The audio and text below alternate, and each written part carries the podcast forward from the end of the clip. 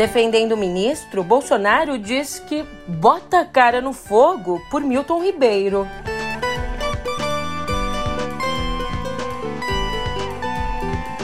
E segundo Datafolha, Bolsonaro apresenta recuperação na disputa presidencial.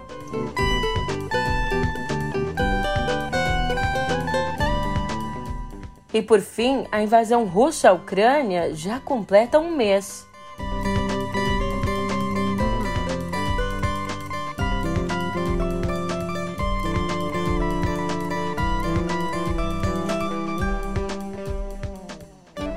Ótimo dia, uma ótima tarde, uma ótima noite para você. Eu sou a Julia Keck e vem cá, como é que você tá, hein? Olha só que coisa boa! Você venceu mais uma semana. E o ministro da Educação também. Apesar aí de todas as denúncias, o pastor Milton Ribeiro segue lá, firme, forte e protegido pelo presidente Jair Bolsonaro. Pois agora eu te conto isso e muito mais no pé do ouvido.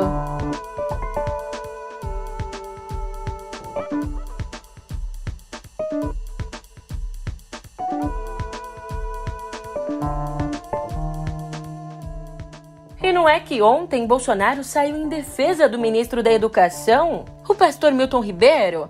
É, ali na live semanal dele, Bolsonaro afirmou que bota a cara no fogo pelo ministro.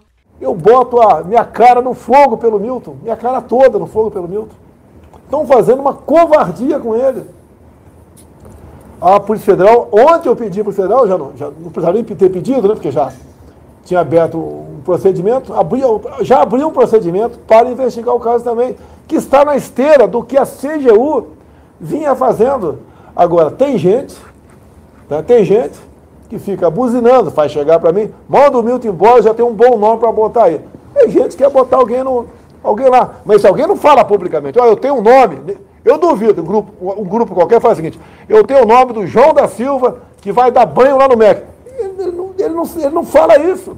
Ele quer que eu bote lá, a responsabilidade é minha, né?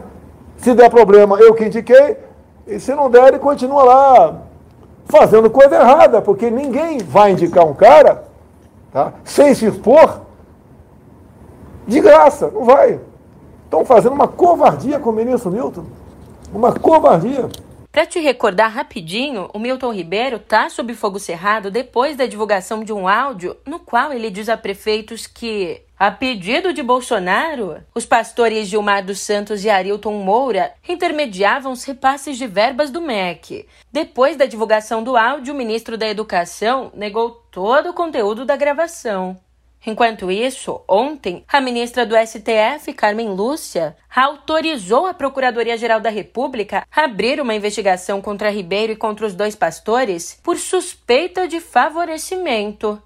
De acordo com Carmen Lúcia, as acusações são, abre aspas, fatos gravíssimos e agressivos à cidadania e à integridade das instituições republicanas. A ministra também encaminhou à PGR uma ordem para se manifestar em 15 dias sobre um pedido de investigação do presidente Jair Bolsonaro no mesmo caso. Ela considera que, diante da gravidade dos fatos, é imprescindível não só a investigação do ministro, mas de todos os envolvidos, e olha só que coincidência! A cada momento surgem novas denúncias contra a ação do gabinete dos pastores. É uma atrás da outra. Por exemplo, você piscou e acabou de surgir mais uma. O prefeito de Bonfinópolis, professor Kelton Pinheiro, disse que Moura chegou a oferecer um abatimento de 50% no pedido de propina. É, nas palavras do prefeito, abre aspas, Harilton falou: Eu vou lhe fazer por 15 mil porque você foi indicado pelo pastor Gilmar. Para os outros aqui, o que eu tô cobrando é 30 mil. E mudando de assunto, como eu adiantei lá no começo do podcast, a gente tem por aqui mais uma rodada da pesquisa Datafolha. Rodada que foi divulgada ontem.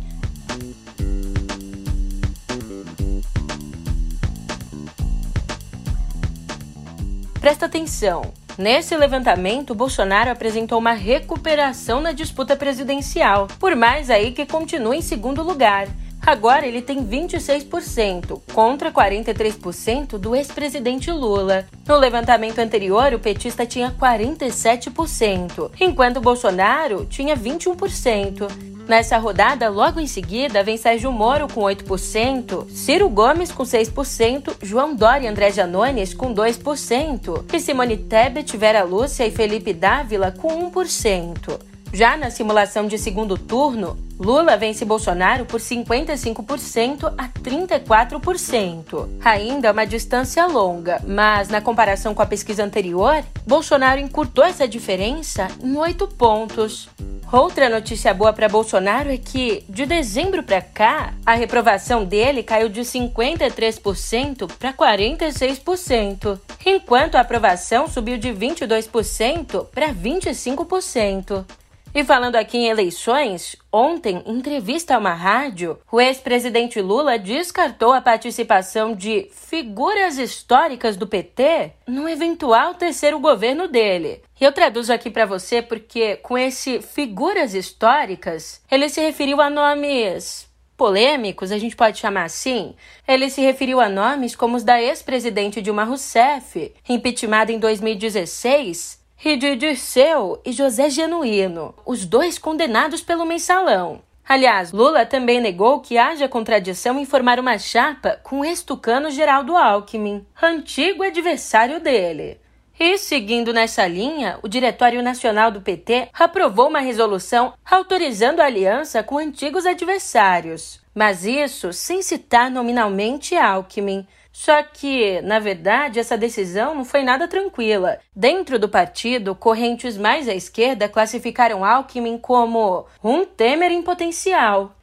E como analisou o painel, abre aspas, os números do Datafolha reforçam a correção de expectativas nas lideranças do PT. Um ponto preocupante é a rejeição de Lula entre eleitores não petistas Rejeição essa que permanece mais alta do que a média, apesar dos acenos ao centro, como a aliança com Alckmin. Defensores da coligação com o ex-governador afirmam que ampliar o leque é a única maneira de reduzir a rejeição do petista. Já para os opositores, os dados provam que o ganho eleitoral não compensa o desgaste político.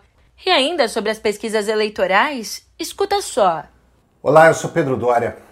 O que as pesquisas mostram é que vamos ter a eleição mais polarizada e mais selvagem da história da nova República. Preparem-se.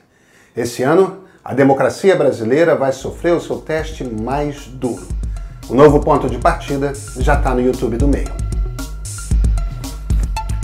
É isso aí. Agora, voltando para o noticiário, Lá fora, Joe Biden, o presidente dos Estados Unidos, passou a quinta discutindo com aliados europeus formas de isolar ainda mais a Rússia. Entre outras medidas, Biden defende que o país seja excluído da reunião do G20, que acontece em novembro. Ele anunciou novas sanções contra autoridades russas e disse também que os Estados Unidos podem receber até 100 mil refugiados ucranianos. Mas, mais uma vez, Biden descartou uma intervenção direta no conflito.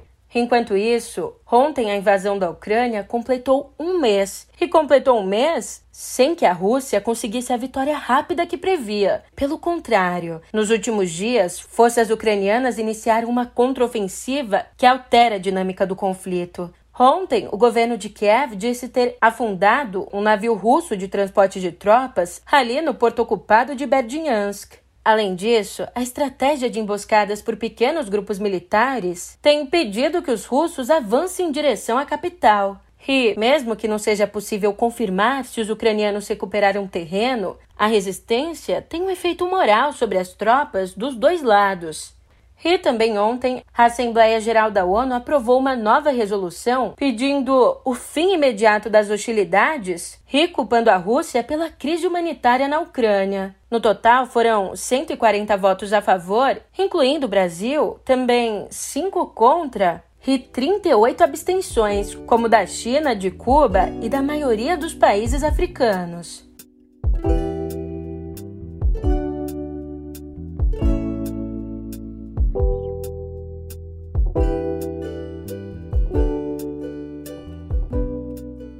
Chegou o grande dia! Depois de longos dois anos de cancelamento por conta da pandemia, o Lollapalooza volta hoje ao Brasil em grande estilo, no Autódromo de Interlagos, em São Paulo.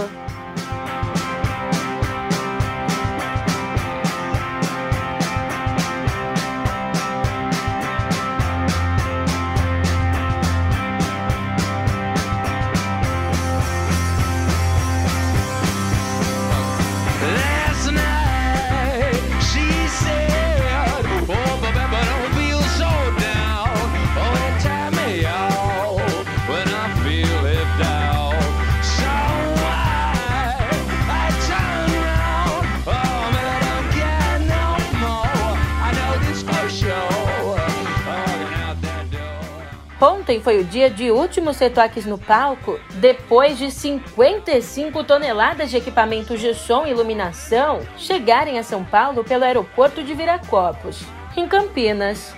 Hoje, quando der uma hora da tarde, o som começa a rolar no palco principal, com ninguém mais, ninguém menos que Detonautas. E o dia termina com The Strokes, previstos para entrarem às 9h15 da noite. E ó, o rock rola até domingo, quando o Foo Fighters encerra o festival. E se você bobeou, não comprou e agora se arrependeu, fique sabendo que os ingressos ainda estão disponíveis.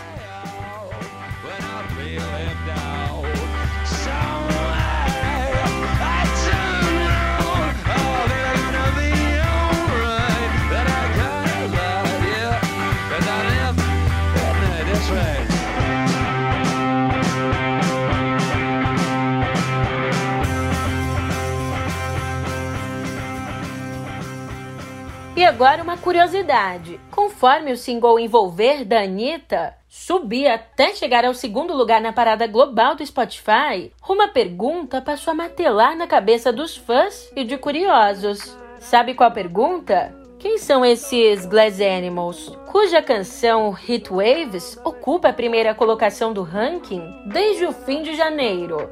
Bom, é claro que eu tô aqui para responder.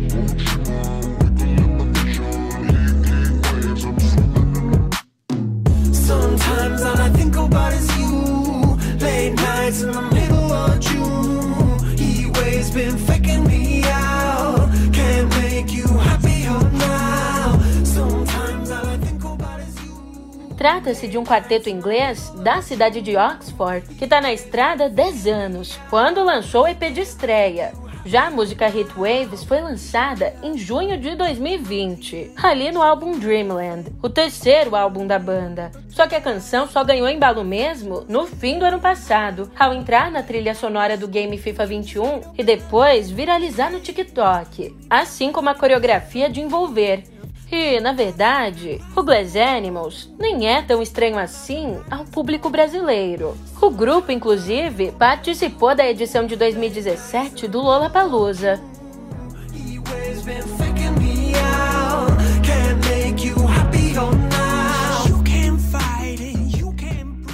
E veja só, não são só os amantes de música que estão em polvorosa. O universo geek também tem festa. Isso porque ontem estreou na Paramount Plus a série Halo, uma série de ficção científica baseada num dos mais famosos jogos para Xbox. E não termina por aí não, porque na segunda será a vez de Cavaleiro da Lua, que adapta para Disney Plus um quadrinho do núcleo de terror da Marvel.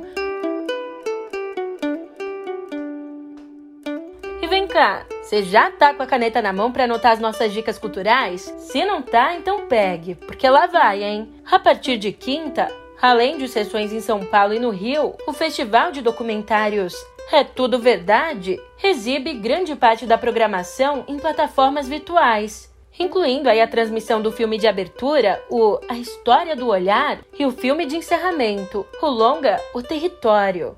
Mas você vai me dizer, Julia, quinta tá muito longe. Então, pera lá, problemas resolvidos porque estreias da compositora norte-americana Jessie Montgomery e do peruano Jimmy Lopes marcam o concerto da USESP dessa sexta, que ainda conta com a Sinfonia do Novo Mundo de Dvorak, regida pelo britânico Alexander Shelley. E nesse domingo também tem programação.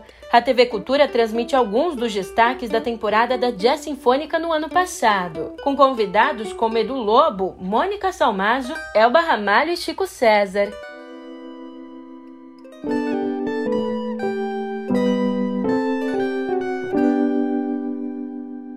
E aqui em Viver eu te conto que a ocupação de leitos para Covid na rede privada de saúde caiu de 61% em janeiro para 58% em fevereiro.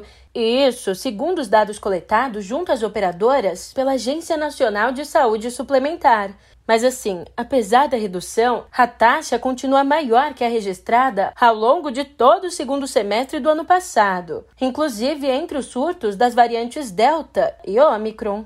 Ao menos a gente também tem aqui uma queda na média móvel de mortes por Covid. Com os 300 óbitos registrados ontem, a média em sete dias ficou em 269, a mais baixa desde 21 de janeiro, com um recuo de 42% em relação ao período anterior. E escuta essa! Pela primeira vez, cientistas encontraram amostras de micropartículas de plástico no sangue humano. Pois é, um estudo realizado pela Universidade Vrias, em Amsterdã, com 22 doadores anônimos, identificou esse material em 17 amostras, indicando que essa contaminação pode ser comum. Para você ter uma ideia, metade continha partículas de PET, um terço tinha poliestireno e um quarto tinha resíduos de polietileno. Partículas já haviam sido encontradas em fezes, em especial de bebês, por conta das mamadeiras de plástico. Agora, os pesquisadores querem ampliar o universo de testes e entender o comportamento desse material na corrente sanguínea e nos órgãos humanos.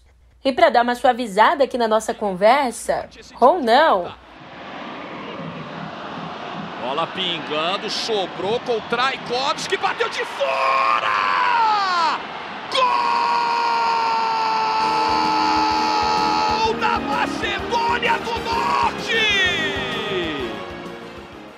Ela, que um dia já foi potência do futebol mundial, a tricampeã Itália vai ficar de fora da segunda Copa do Mundo consecutiva.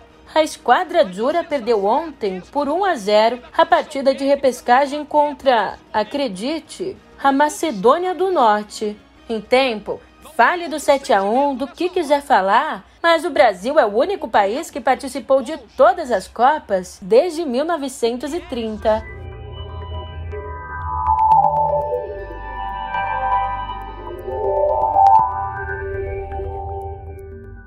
Aqui em Cotidiano Digital eu te conto que um jovem de 16 anos na Inglaterra foi acusado de ser um dos líderes da gangue de crimes cibernéticos Lapsus. Nos últimos meses, o Lapsus ganhou destaque depois de atacar várias empresas de tecnologia, violando grandes quantidades de dados e divulgando as ações em grupos no Telegram. Aliás, a atividade do grupo também teve como alvo inicial várias organizações aqui no Brasil e acredita-se que a gangue esteja baseada na América do Sul. O adolescente inglês, apelidado de White ou Brit Base, teria acumulado uma fortuna de 14 milhões de dólares por meio de invasões e extorsões. Ainda não se sabe se ele foi detido pela polícia de Londres, junto a outros seis jovens ligados à gangue, com idades entre 16 e 21 anos. E você, pai, mãe responsável, fica aí de olho, porque em entrevista à BBC, o pai do adolescente disse, aspas, eu sempre pensei que ele estivesse jogando. E agora essa notícia aqui vai para os Apple Náticos. A Apple planeja aí vender iPhones e iPads com serviço de assinatura.